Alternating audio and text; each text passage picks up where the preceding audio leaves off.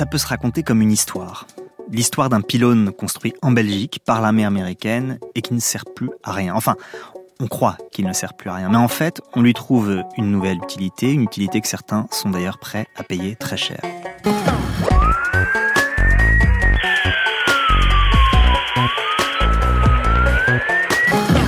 C'est le genre d'histoire qui me passionne parce qu'elle montre que la technologie c'est une affaire très matérielle, une affaire de câbles, d'ondes, de hauteur, de vitesse, de nuages même et d'oiseaux. Le genre d'histoire moi qui me passionne parce qu'elle raconte la folie des hommes, une folie qui est souvent très ancienne et que les technologies d'aujourd'hui ne font que rendre plus évidente. Cette histoire, c'est Alexandre Lemonnier qui me la raconte. C'est un type singulier, Alexandre Lemonnier. Il est belge et son métier, c'est publier des livres de sciences humaines dans une petite maison d'édition bruxelloise qui s'appelle Zone Sensible. Mais il écrit aussi des livres et son dernier raconte l'histoire de ce pylône.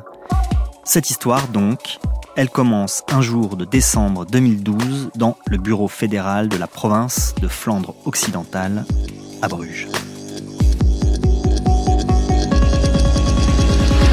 Le code a changé. Ce jour-là, à Bruges, dans une petite pièce, l'État belge, le ministère de la Défense, pour être précis, met en vente un ancien pylône de communication de 240 mètres de haut, un pylône très très haut, dans, un endroit qui s'appelle Les qui est près de la frontière euh, franco-belge, euh, au nord de Dunkerque. Et ce pylône, en fait, avait été construit par l'armée américaine dans les années 60, en 67 exactement, pour faciliter les communications de l'armée américaine entre l'Allemagne et, et l'Angleterre. Ce pylône est devenu obsolète pour l'armée puisque plutôt que de faire transiter des informations par les ondes, euh, l'armée a décidé d'utiliser des câbles standard en fibre optique, et donc a cédé gratuitement ce vieux pylône dont elle se servait plus à l'armée belge qui s'est retrouvée bien embêtée parce qu'elle ne savait pas quoi en faire du tout. Donc elle a décidé de la mettre aux enchères régulièrement. En fait, le ministère de l'armée belge met en vente des anciennes infrastructures dont ils ne se servent plus. Ça va par exemple d'un ancien bunker dans un champ à des anciens sites militaires, euh, voilà, différentes infrastructures. Et dont ce pylône, dont voilà la mise à prix était de 255 000 euros. Mmh. J'ai cru comprendre que l'État belge en aurait été content à 400 000 euros et en fait il a été acheté à un peu plus de 5 millions d'euros. Alors voilà, 5 millions d'euros, évidemment c'est énorme, c'est même complètement disproportionné, d'autant que manifestement les enchères ont été beaucoup plus houleuses que prévu. Tout ça était assez bizarre. Oui, ça c'était censé durer une vingtaine de minutes. Et en fait, l'armée pensait qu'un entrepreneur allait l'acheter pour le fondre, en fait, la matière première. Et puis en fait, il y a eu une grande bagarre entre euh, deux acheteurs potentiels qui ont fait monter les prix, voilà, de 1 million, 1 million 5, 2 millions, etc., etc. Ce qui a mis un peu le commissaire-priseur dans une situation qu'il comprenait pas vraiment, puisqu'il a été visiblement suffisamment déstabilisé pour interrompre les enchères deux fois et se retrouver un peu aux toilettes pour reprendre un peu ses esprits. Oui, en plus, le nom de l'acheteur final a été connu quelques semaines après, je crois au mois de janvier 2013. Et de toute façon, c'était un nom d'une société de droit anglais qui elle-même appartient à une société américaine qui appartient au final à la société qui vraiment avait besoin de ce pylône. Donc il y avait des sortes de paravents sous forme de, société un peu écran entre les gens qui étaient aux enchères physiquement et la société de Chicago qui a acheté le pylône.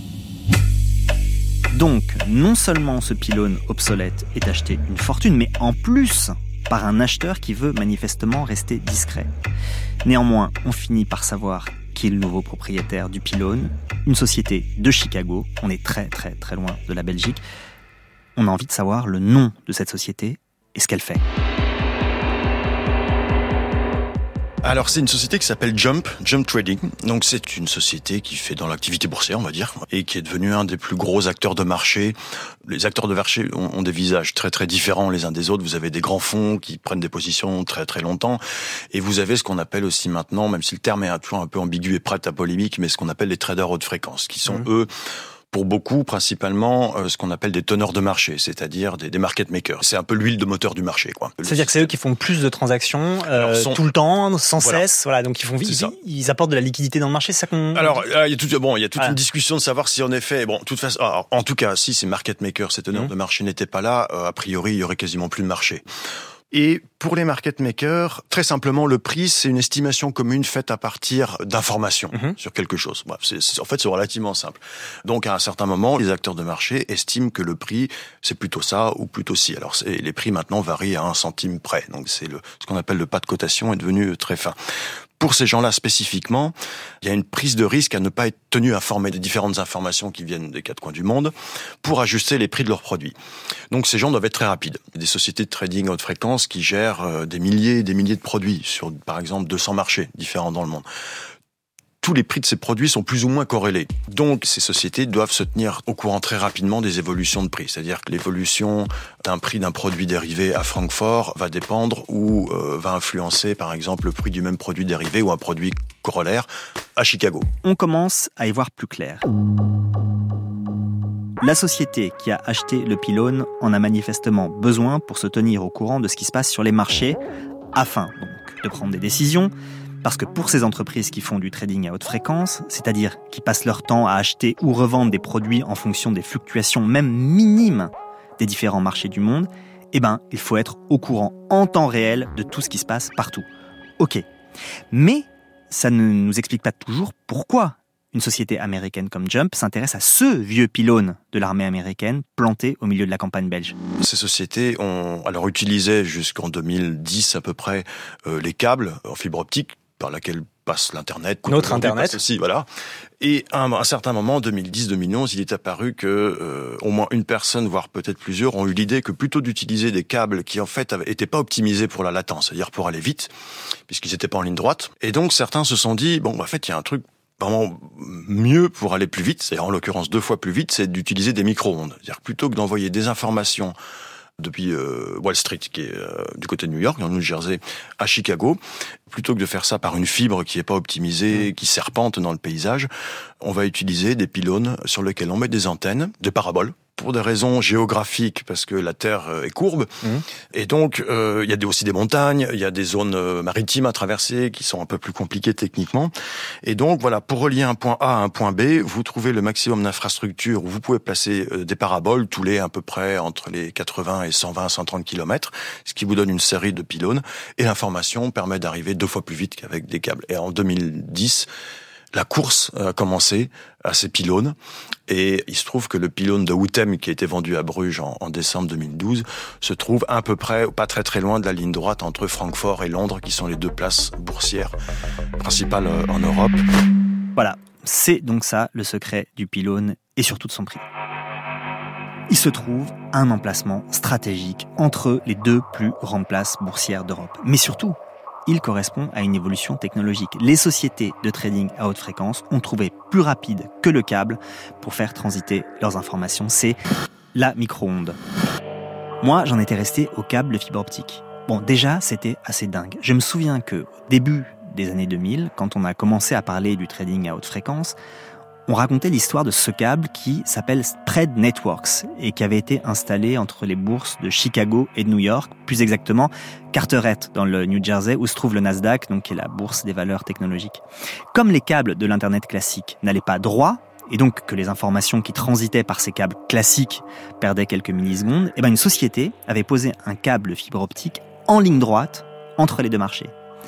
Ça avait coûté 300 millions de dollars parce que pour aller de New York à Chicago, eh ben, il faut notamment traverser les Appalaches et que c'est pas rien de faire passer un câble dans les Appalaches. Voilà, moi j'en étais resté là. Des gens dépensent des fortunes pour percer les montagnes et installer des câbles de fibre optique. Tout ça pour gagner quelques millisecondes. Mais l'étape suivante, les micro-ondes, alors ça, ça m'avait complètement échappé. D'ailleurs, est-ce qu'on a une idée du gain de temps avec les micro-ondes? Avec les micro-ondes, entre euh, Wall Street et Chicago, on est passé de 8 millisecondes à 4 millisecondes. À peu près. Donc on est de l'ordre des millisecondes. On peut estimer à peu près que les 5 millions dépensés pour le pylône belge, près de la frontière, leur a permis de gagner une grosse dizaine de microsecondes. Donc de millionièmes de secondes. On en est là. Gagner des millionièmes de secondes.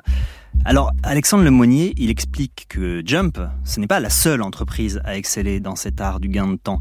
Si on s'en tient juste à l'axe euh, New York-Chicago, mais il y en a plein d'autres des, axes, il y a plusieurs gros acteurs, les franco-américains de Mackay Brothers euh, ou encore les Canadiens de Vigilant. Mais du coup, ça pose une question.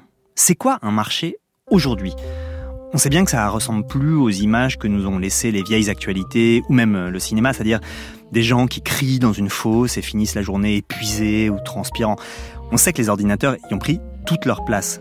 Mais quand même, très concrètement, ça ressemble à quoi un marché aujourd'hui? Le marché qui autrefois était un lieu physique avec des humains qui se regardaient, comme on le fait là, et qui euh, échangeaient avec des gestes de la main, ces humains ont été remplacés par des algorithmes. Et le marché lui-même est devenu ce qu'on appelle une, matching engine, un moteur d'appariement. Euh, c'est ce qui apparie un ordre acheteur et un ordre vendeur pour le même produit au même prix à un instant T. Donc le marché, en fait, c'est un serveur informatique qui se trouve dans un data center.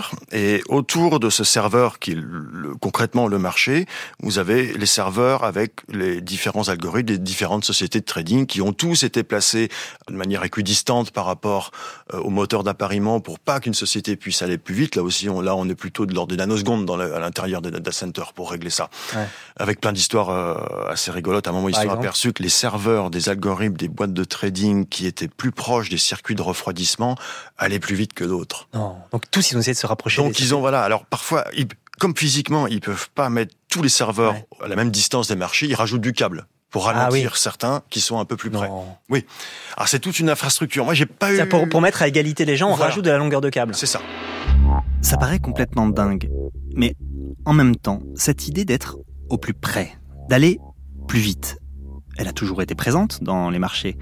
Parce que il y a les images d'Épinal des bourses d'antan dont je parlais tout à l'heure. Mais comment se réglait la question de la vitesse avant que les ordinateurs remplacent les hommes?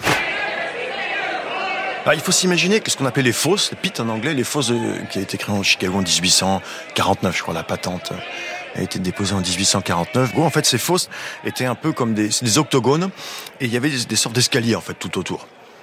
Ce qui fait que quand vous étiez en bas de la fosse, vous étiez un peu plus bas que les gens, mais c'est de l'ordre de, de 1 mètre, je pense, maximum de dénivelé entre le centre de la fosse et l'extrémité. Pendant très longtemps, les échanges se faisaient par la voie. Mhm.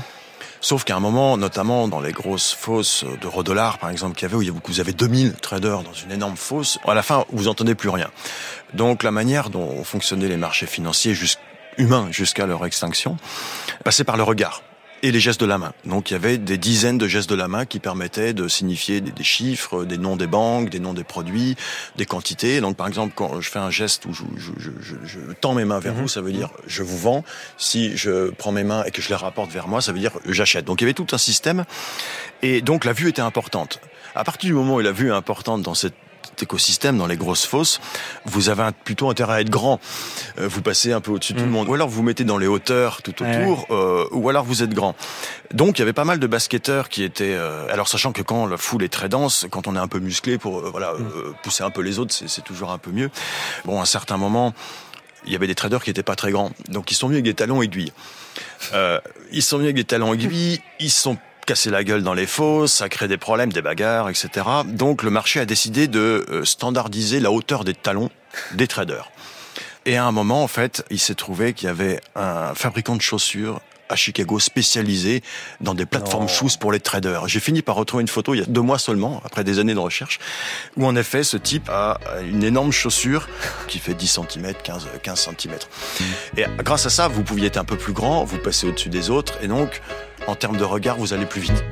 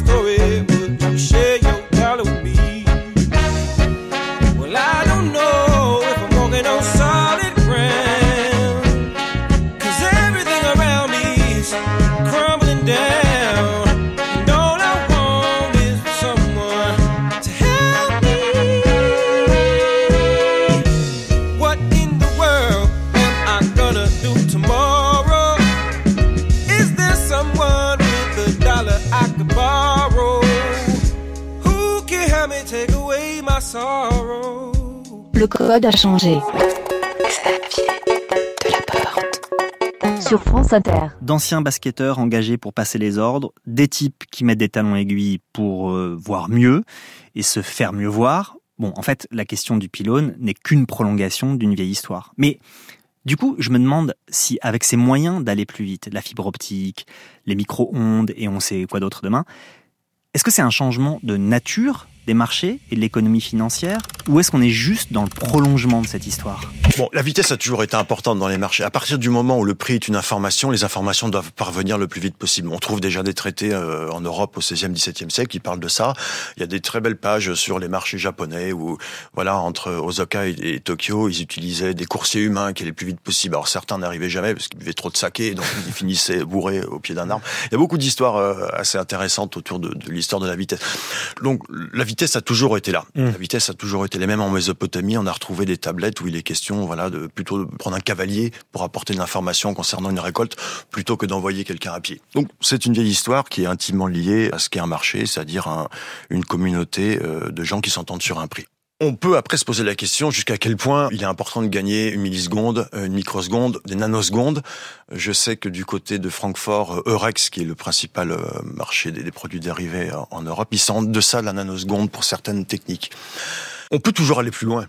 Après, la question, c'est de savoir est-ce que tous ces acteurs, les sociétés de trading et éventuellement les sociétés qui leur fabriquent les réseaux, est-ce que plus le temps passe, plus la microseconde coûte cher?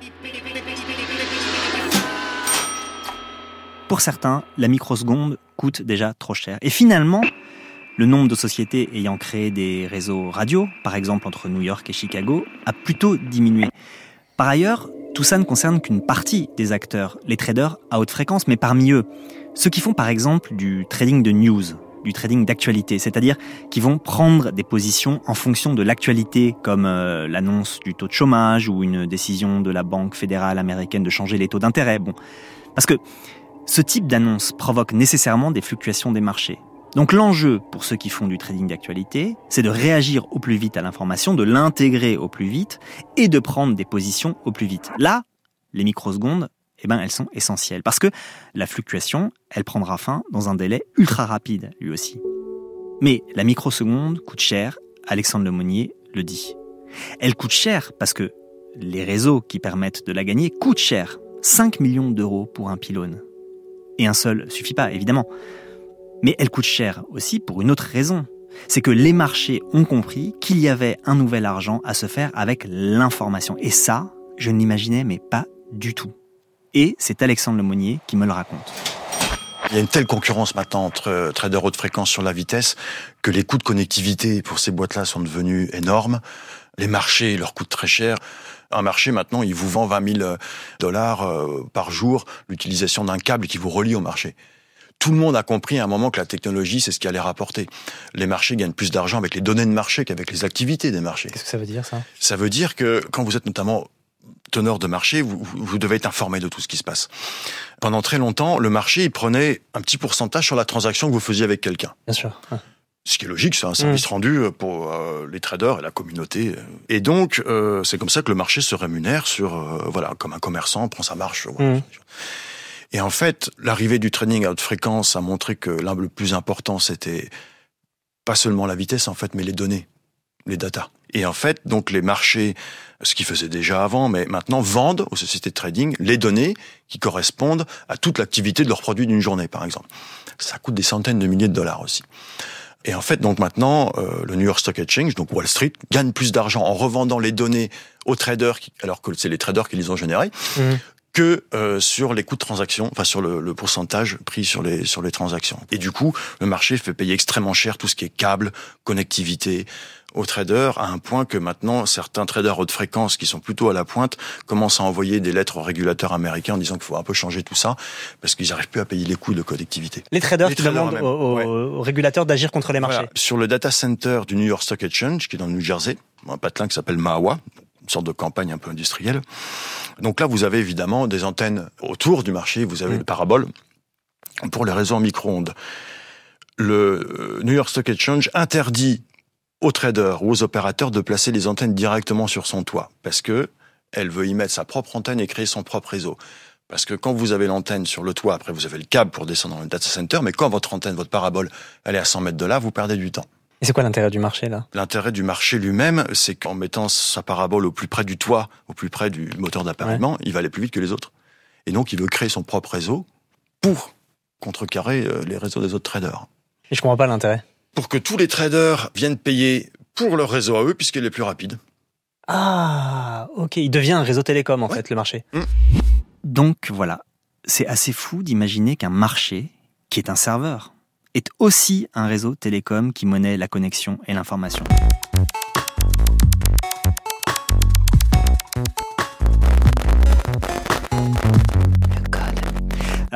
Revenons au micro-ondes, parce que ce que je trouve très beau avec cette histoire de pylône, c'est l'irruption d'une question au fond très matérielle qu'on oublie souvent quand on parle d'Internet. On a du mal à percevoir la matérialité d'Internet. Les data centers, c'est-à-dire les, fermes de serveurs, elles ressemblent à des hangars quelconques, les câbles qui apportent l'Internet jusque dans nos foyers, que ce soit la DSL ou la fibre optique. Hein. ils sont en général enterrés, on les voit pas. Ce qu'on voit, c'est notre minuscule box, qu'on essaie d'ailleurs de cacher la plupart du temps, alors, la micro-onde que les traders se mettent à réutiliser, eh ben, c'est le retour du matériel. Et je demande donc à Alexandre Lemonnier de me décrire ce pylône, vraiment me le décrire, et me décrire son utilité particulière. Et ce pylône, en fait, qui a été acheté 5 millions d'euros, il était intéressant parce qu'il était très haut. Il était très haut parce qu'en fait, il sert à traverser la Manche. Donc, à relier la mmh. Belgique à Douvres, le problème avec la Manche, c'est que c'est une zone extrêmement humide. Et en fait, les micro-ondes euh, sont plutôt attirées, donc ont tendance à descendre, à chuter un peu. Elle plonge. Voilà. Donc, plus votre signal passe haut, moins vous êtes dérangé par la nature. C'est la raison pour laquelle l'armée américaine a construit un pylône de 243 mm. mètres de haut, en plaçant une parabole tout en haut, sachant qu'à Douvres, vous avez des falaises, donc vous êtes déjà en hauteur, alors que la Belgique, on est au niveau zéro. Vous arrivez à avoir un signal qui est à peu près, entre guillemets, horizontal. C'est-à-dire qu'on se retrouve dans une situation où euh, la météo devient importante. Entre le New Jersey, là où il y a tous les marchés d'actions, mm. ce qu'on appelait Wall Street autrefois, et Chicago, ces réseaux passent par les... Vous avez des antennes de traders dans l'Ohio. Le problème, l'Ohio, il fait souvent, il y a souvent de la pluie. Donc un, un, moto maintenant, c'est de dire quand il pleut dans l'Ohio, la liquidité des marchés est moindre dans le New Jersey. Est-ce que c'est vrai? Ça veut dire que ce sera Je pense que c'est pas complètement faux. Oui. À partir du moment où vous vous reposez sur une infrastructure radio qui est susceptible euh, d'être euh, entre guillemets attaqué par la nature, par les vicissitudes un peu de voilà de la nature, que ça soit l'eau, ça peut être alors parfois quand il y a des énormes tempêtes aussi mmh. qui peuvent créer des problèmes. Parfois vous avez bon des montagnes à franchir, des, des, choses comme ça. Donc en effet, je pense qu'à un certain moment, le fait qu'un réseau soit un peu moins opérationnel peut avoir des conséquences sur l'arrivée de l'information, donc sur la liquidité. C'est drôle ça. Comme si la métaphore de la liquidité, donc qu'on emploie dans les marchés financiers, eh ben tout à coup, elle retrouvait son sens très matériel la pluie crée de la liquidité. Bon, c'est à méditer. Mais ce qui est aussi à méditer, c'est le rôle de la nature dans tout ça. Il y a quelques années, un journaliste américain, Andy Bloom, a écrit un très beau livre, Tubes. Son livre, c'était une enquête sur l'Internet matériel, les serveurs, les câbles, les Internet Exchange, c'est-à-dire les endroits où se connectent les différents réseaux qui composent un Internet, parce qu'Internet, c'est un réseau de réseaux, on le sait. Et son enquête, il l'avait commencé chez lui parce qu'un jour, il n'avait plus réussi à se connecter à Internet. Et quand il a fini par faire venir un réparateur, le type lui a expliqué que son câble avait été mangé par un écureuil. Alors là, Andy Bloom s'est dit, ok, si un écureuil a réussi à me priver d'Internet, il faut que je remonte le fil, bon, littéralement, hein, et que je comprenne tout ça. Vraiment comment ça marche, tout ça. C'est ce qu'il racontait dans Tubes. Et finalement, avec cette histoire de pluie qui ralentit les micro-ondes, Alexandre Lemonnier nous raconte la même chose. On ne s'est pas abstrait des contingences de la nature avec nos technologies les plus pointues soient-elles. Pas du tout. Mais puisqu'on en est à parler de matériel, parlons de chair et parlons d'humain, parce que je ne sais pas, je ne sais pas qui sont ces types qui passent leur vie à chercher des moyens d'aller plus vite pour euh, les revendre ou les louer aux sociétés de trading. Est-ce qu'ils ont des profils particuliers, ces gens? Si on reprend un peu l'histoire, donc on reprend en 2010-2011, en effet, le premier réseau a été créé sous le nom de AB Services par euh, un russe devenu américain qui s'appelle Alex Pilosov, qui lui-même en fait a plutôt un profil d'informaticien un peu hacker, voilà, euh, ce genre de choses. Mais qui est une sorte de bidouilleur. Moi, on me l'a présenté une fois en me disant oui, c'est un gars, il pourrait faire décoller une fusée avec trois bouts de chewing-gum. Mhm. Voilà, donc c'est des gars qui arrivent à faire des trucs avec trois fois rien, qui sont suffisamment intelligents pour euh, bidouiller des choses à moindre coût. Donc vous avez un peu ce genre de profil, qui bon, probablement le premier à avoir réussi à, à monter un réseau. Après, vous avez d'autres dans les gens que j'ai croisés, j'en ai croisé pas mal, quelques dizaines, vous avez un peu tout, des ingénieurs, pour qui c'est un, challenge intéressant de réussir à créer ces réseaux. Vous avez aussi des ingénieurs qui sont intéressés par l'argent, parce que c'est plutôt bien payé mmh, dans certaines sociétés. Je pense qu'à la fin, c'est pas seulement le fait d'arriver à faire gagner de l'argent, de plus d'argent mmh. aux sociétés, c'est vraiment le, challenge un peu technologique. C'est vrai d'arriver à, à se battre pour deux microsecondes sur un réseau de 1600 km, c'est assez dingue. Donc, pas de profil type, même si, d'après ce que j'ai compris, certains sont prêts à passer en force. D'ailleurs, je crois que c'est ce côté hacker de certains qui a participé à la critique qu'on fait beaucoup au trading à haute fréquence. En fait, il y a plein de critiques. Mais une d'elles, c'est de dire que ces échanges perturbent les marchés. Je pose donc la question à Alexandre Lemonnier et alors là, j'avoue que sa réponse me surprend. La plupart des gens ont plutôt tendance à dire que c'est bien, même les gens qui en font pas hein, ah et qui en bénéficient. Oui. Mais en fait, le fait que les, les pas de cotation aient été réduits par rapport au temps des marchés humains, le fait que le risque soit un peu plus géré, moi, c'est ce que j'ai beaucoup entendu de managers de hedge funds, par exemple, dans des gens qui gèrent des milliards, qui mhm. font pas du tout les mêmes opérations que les traders haute fréquence. Ils sont pas à vendre à acheter la microseconde près, c'est pas du tout leur job. Eux, ce qu'ils ont constaté, c'est qu'avec l'informatisation des marchés et l'arrivée de ces traders haute fréquence, des market makers, pour eux, les prix à la fin sont meilleurs par rapport ah quand ils font des transactions. Bon. D'accord. Là, il faudrait être aussi, voilà, il y a plein d'articles disponibles gratuitement en anglais sur ces sujets-là. Alors, il y a des polémiques, en effet, des fois, en cas de stress, par exemple, quand il y a une sorte de crack qui arrive un peu comme ça, mais de fait, quand les gens très rapides se retirent du marché en nombre, bah, ça ne fait qu'accélérer le crack. Donc, on arrive à ce qu'on appelle des, des flash crash. Ce qui est fascinant, c'est de voir qu'en fait, en général, en quelques secondes après, le prix, tout est revenu euh, à la normale. Les flash crash, c'est un phénomène qu'on a vu arriver avec l'informatisation des marchés. Ce sont donc des crashs qui durent très très peu de temps, mais qui peuvent engager des milliards. Et il y en a un, un flash crash qui est resté très célèbre, c'est celui du 6 mai 2010. Alors lui, il a duré longtemps, une demi-heure. En gros, en 10 minutes, l'indice du New York Stock Exchange a perdu presque 10%, ce qui ne s'était jamais vu dans son histoire, avant de remonter presque aussi vite. Même s'il y a eu des rapports d'enquête un peu contradictoires, on estime que ce sont les algorithmes qui sont en grande partie responsables de ces mouvements très brutaux. Parce que ces algorithmes, ils se sont entraînés les uns les autres dans une logique un peu folle. Parce que oui, il faut dire que ces programmes ne font pas canaliser des informations et éventuellement passer des ordres, ils se surveillent aussi les uns les autres. Je me souviens qu'on m'avait raconté que dans ce monde du trading à haute fréquence, il y avait une sorte d'ingénieur qui était particulièrement prisé pour écrire les programmes. C'était les physiciens spécialistes des avions furtifs. Parce que le trading à haute fréquence, c'est un peu le même principe qu'un avion furtif. Il faut dissimuler aux yeux des radars une grosse masse qui se déplace. Alors dans un cas c'est un avion, cette grosse masse, mais dans l'autre c'est de l'argent. Mais dans les deux cas, le problème, c'est le même. Il ne faut pas que ça se voit. Alors je me dis que un monde où les enjeux sont tels, où le secret est si important, eh ben ça doit pas être très facile à pénétrer. Or, manifestement, Alexandre Lemonnier, il les connaît très bien ces gens, il discute avec eux. En tout cas, certains. Donc, je lui demande comment il a fait. Si vous demandez à discuter avec les gens sans arriver avec un couteau en leur disant que c'est des salopards de capitalistes, en fait, les gens, ils sont tout à fait prêts à parler. Mais c'est pas des salopards de capitalistes? Pas tous. On est tous dans ce système capitaliste. Par exemple, si vous prenez euh, la crise de 2008, les subprimes euh, euh, et tout ça, c'est incommensurablement plus énorme que le trading haute fréquence, par exemple. Les, sommes échangées par les traders haute fréquence, c'est rien par rapport à 2008. Euh, parce que souvent on compare, on se dit oui, le trading haute fréquence avec la vitesse va, on va mm. arriver à une crise comme 2008. Ça n'a strictement rien à voir. Les traders haute fréquence ne font pas de, de trading de subprime, ce genre de choses. Donc, ce qui est jamais évident à faire comprendre, c'est qu'il y a vraiment des visages très très très très différent dans le marché en tant qu'avec un grand M. D'accord, mais quand même. D'après ce que j'ai compris, les pionniers de l'informatisation des bourses, dont certains sont devenus aussi des spécialistes du trading à haute fréquence, c'était pas non plus des gens très tendres. C'est-à-dire qu'avant les autres, ils ont vu ce que les ordinateurs pouvaient apporter aux traders, comment on pouvait faire plus d'argent avec l'informatique, euh, pour le dire concrètement. Et dans un premier temps, bah, ils ne se sont pas vraiment souciés de savoir si c'était légal ou pas. D'ailleurs, je crois que l'histoire leur a donné plutôt raison parce que les marchés ont dû s'adapter aux innovations technologiques plutôt que l'inverse, je crois. Bon, du coup, je me demande si c'est la même chose pour la micro-onde aujourd'hui. Est-ce que ces gens, ce sont des truands Est-ce qu'ils jouent avec la loi? Il y a des gens qui se comportent très mal, il y a des gens qui font fait des choses illégales, qui ont installé des antennes avant d'avoir des autorisations parce qu'ils étaient en retard, etc. Et d'autres gens qui font ça de manière beaucoup plus propre et surtout euh, qui offrent leur service à toutes les sociétés qui veulent bien le prendre. Ce qui est très différent que d'être seul à vouloir euh, acheter tous les pylônes du monde qui sont intéressants. C'est intéressant cette histoire de la légalité.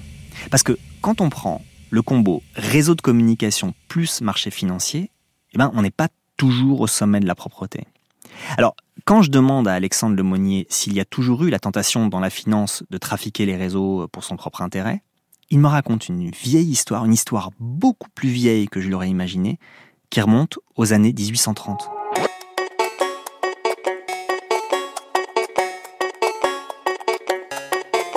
En France, on a eu, euh, grâce à Napoléon, le fameux réseau de Claude Chappe, donc qui était un réseau de, de, sémaphores. Et en fait, en effet, il y a deux frères qui faisaient du trading entre Paris et Bordeaux, et il y avait en effet un réseau de Claude Chappe entre, alors qui n'était pas du tout optimisé pour la vitesse, parce qu'il passait par Tours pour aller euh, mmh. de Paris, il allait à Tours pour aller à Bordeaux, donc on n'est pas du tout euh, en 2019.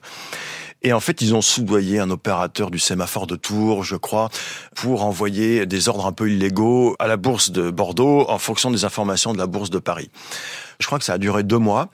Et en effet, ils avaient tout un code où quand l'opérateur recevait une chaussette, ça veut dire tel sémaphore-là, donc il fallait acheter, ou alors en baisse ou en hausse, etc., etc. Donc en effet, c'est une sorte de premier hacking d'un réseau en l'air.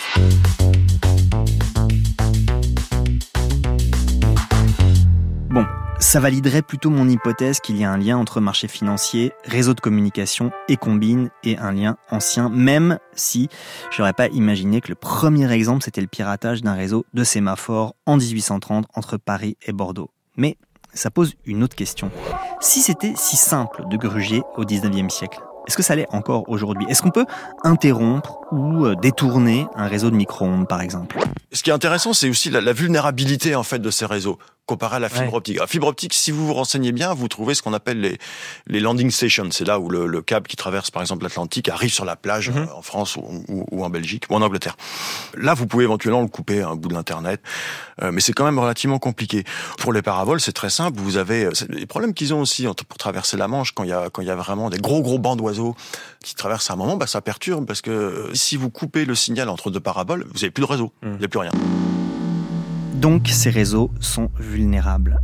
Mais de toute façon, une fois qu'on sait où passe un câble, il est vulnérable aussi, ce câble. ça me rappelle cette histoire assez marrante d'une vieille géorgienne qui gagnait sa vie en coupant des fils de cuivre qu'elle revendait au kilo. Et eh ben un jour, à Tbilissi, elle a coupé un câble et pof, la quasi-totalité de l'Arménie a immédiatement été privée d'Internet.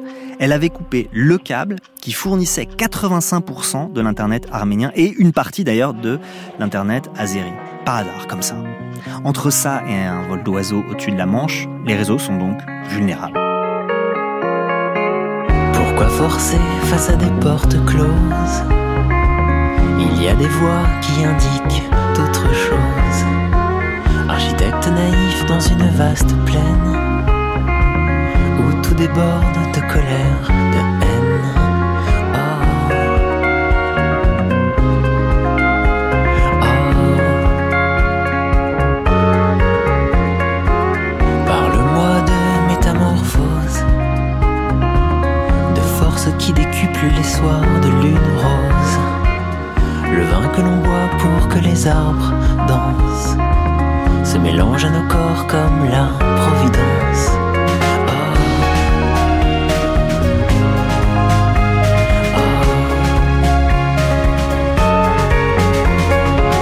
Lorsque tu bouges et que tout bouge autour de toi, les heures rouges de ton enfance reviennent là comme je bouge.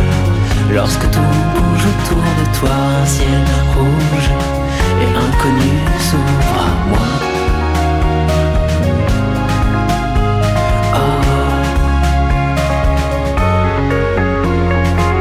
En un instant, j'ai su que c'était toi, la pluie de sirocco venue d'un pays froid.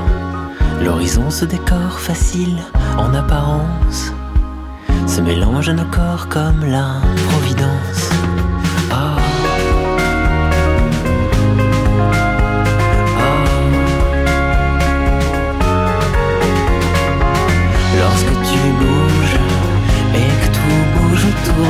Les heures rouges de ton enfance reviennent là comme je bouge. Lorsque tout bouge autour de toi, un ciel rouge et inconnu s'ouvre à moi.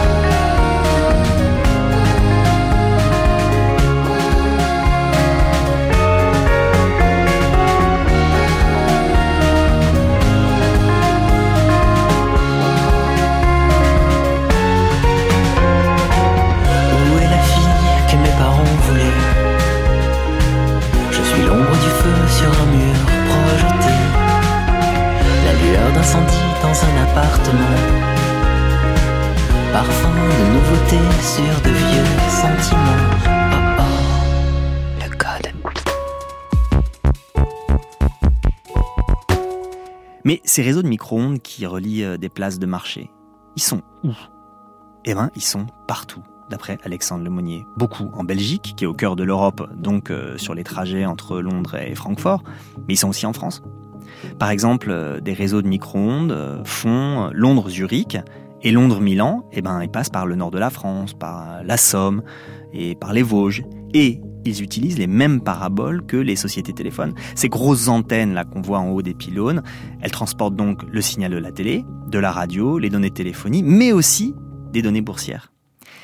Mais cette histoire que raconte Alexandre Lemonnier, elle est peut-être sur le point de se terminer. Parce que, en gros, quand on a des parcours de micro-ondes qui sont pas loin de la ligne géodésique parfaite, à moins de quelques améliorations hardware, on ne peut pas gagner tellement plus de temps avec cette technologie. C'est quoi l'étape suivante? Vers quoi vont se tourner les sociétés chargées de faire gagner du temps aux traders? L'étape suivante, ça peut être par exemple utiliser les ondes courtes, qui est Ouais. encore plus ancien que les micro-ondes. Les ondes courtes, donc c'est Marconi. D'ailleurs, le premier test des ondes courtes qui a vraiment fonctionné, c'est Marconi. Parce que ça va plus vite que la traverser micro-onde. Manche. Alors, les ondes courtes, elles sont sympas. En fait, elles montent jusqu'à la Ah. ionosphère, elles rebondissent et elles redescendent. Donc, vous avez un émetteur, un récepteur. Donc, ce qui se passe en ce moment, c'est que tout autour du data center de Chicago, une banlieue industrielle sans intérêt qui s'appelle l'Aurora, vous avez des nouveaux types d'antennes à ondes courtes qui permettent en fait d'envoyer des informations depuis Aurora jusqu'à Francfort où vous avez des antennes qui sont des récepteurs. Directement. Directement. Ça prend moins que le câble plus rapide qui permet de traverser l'Atlantique. On est de l'ordre de, de 40 millisecondes. Le problème des ondes courtes, c'est que par contre, vous envoyez, autant avec les micro-ondes, vous pouvez balancer des mégas et des mégas bits de données. Avec les ondes courtes, vous envoyez quelques mots. Ah oui, c'est marrant, c'est vraiment un Donc- retour à, à Ah oui, c'est- vraiment une phrase de 5 ou 6, je crois, hein, pas, pas beaucoup plus. C'est-à-dire que, que comment on beaucoup peut de passer... pertes de signal en plus. Enfin, c'est très Et compliqué. à quoi ça sert pour passer un ordre? Je ne vois pas comme. Tu te crées un code à partir de lettres. Ah, donc on revient en fait exactement au Voilà. truc euh, comme ça se passait des visus. ça. euh, On- Il y a un 19e, code, euh, je sais pas exactement comment. En tout cas, c'est codé. Les ordres sont codés. Donc, en général, un ordre, c'est euh, le nom du produit, un volume et un prix. C'est à peu près ça, un ordre. Il n'y a pas beaucoup plus à la base. Envoyer ça avec cinq mots, c'est a priori euh, complètement faisable. Alors ça, c'est un paradoxe incroyable. Pour gagner en vitesse, on en revient à une communication extrêmement réduite. Très peu d'informations, comme les sémaphores. C'est étrange, hein, cette idée de la vitesse contre la bande passante. Mais est-ce qu'il y a d'autres technologies qui sont envisagées que les vieilles ondes courtes? Certains réfléchissent à des réseaux de satellites pour aller plus vite que les ondes courtes. C'est pour ça que évidemment tout ce qui se passe du côté d'Elon Musk et les networks là de satellites peut, peut les intéresser. Il se trouve que l'ancien ingénieur qui travaillait pour Jump, en fait c'est lui qui a acheté le pylône euh, pour 5 millions euh, d'euros en Belgique.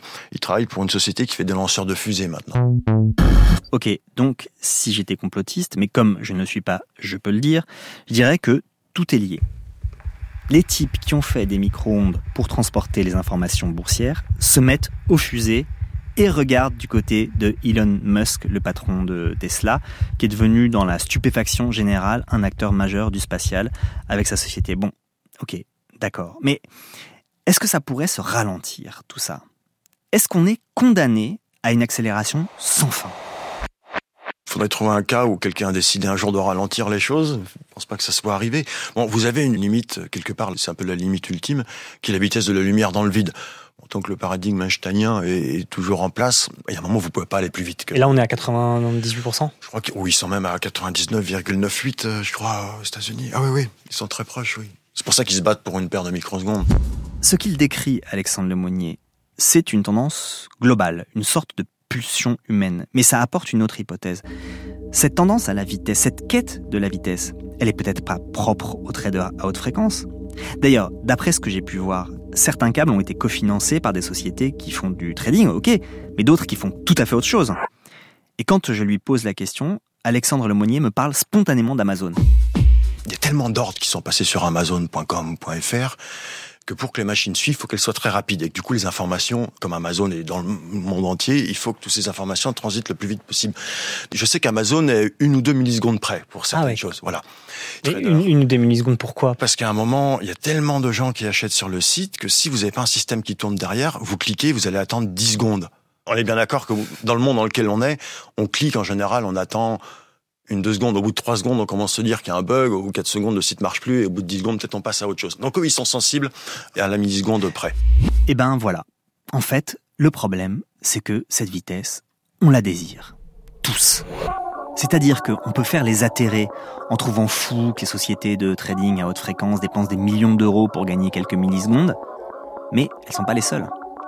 Et si elles sont pas les seules, c'est parce que c'est collectivement qu'on ne supporte pas que ce qui pourrait aller vite aille lentement.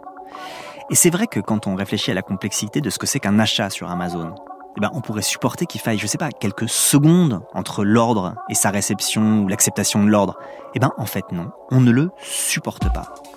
Et là, ce sont plus des traders appâtés par le seul gain hein, qui sont les commanditaires de la vitesse. Là, avec Amazon, eh ben, c'est nous qui sommes les commanditaires de cette vitesse. Nous, les consommateurs lambda. Bah voilà, c'était un peu la leçon de morale du jour. Merci Alexandre Lemonnier. Le livre donc dans lequel il raconte cette histoire de pylône de micro-ondes, c'est 4, mais je vous recommande la lecture des autres 6 et 5 dans lesquels il détaille le fonctionnement du monde du trading à haute fréquence. C'était Le Code à changer, un podcast qui vous est proposé par France Inter en partenariat avec Faber Novel.